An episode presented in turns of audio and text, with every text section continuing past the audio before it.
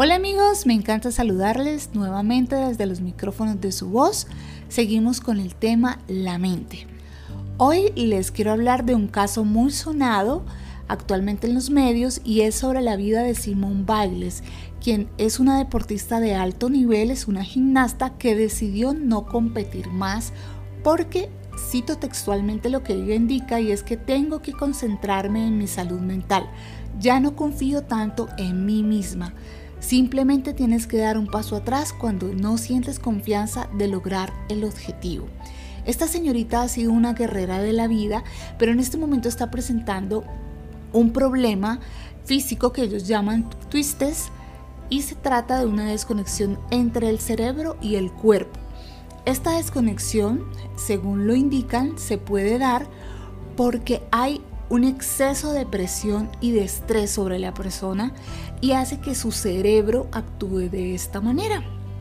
Proverbios 17:22 nos dice, no hay mejor medicina que tener pensamientos alegres.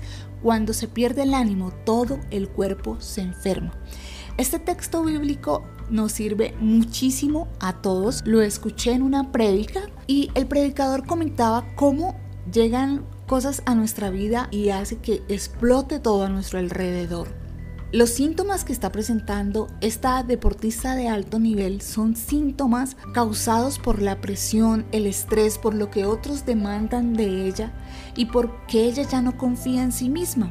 Pero ¿cuántos de nosotros hemos sentido esa misma explosión en nuestra vida, que sentimos que no confiamos en nosotros mismos o que lo que estamos pasando no podemos atravesarlo.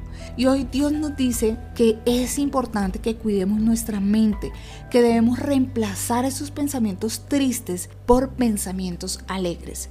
En el caso de Simón Bailes necesitamos decirle Proverbios 17:22, cuando se pierde el ánimo todo el cuerpo se enferma, aunque sabemos que es algo físico, pero está radicado también en algo emocional.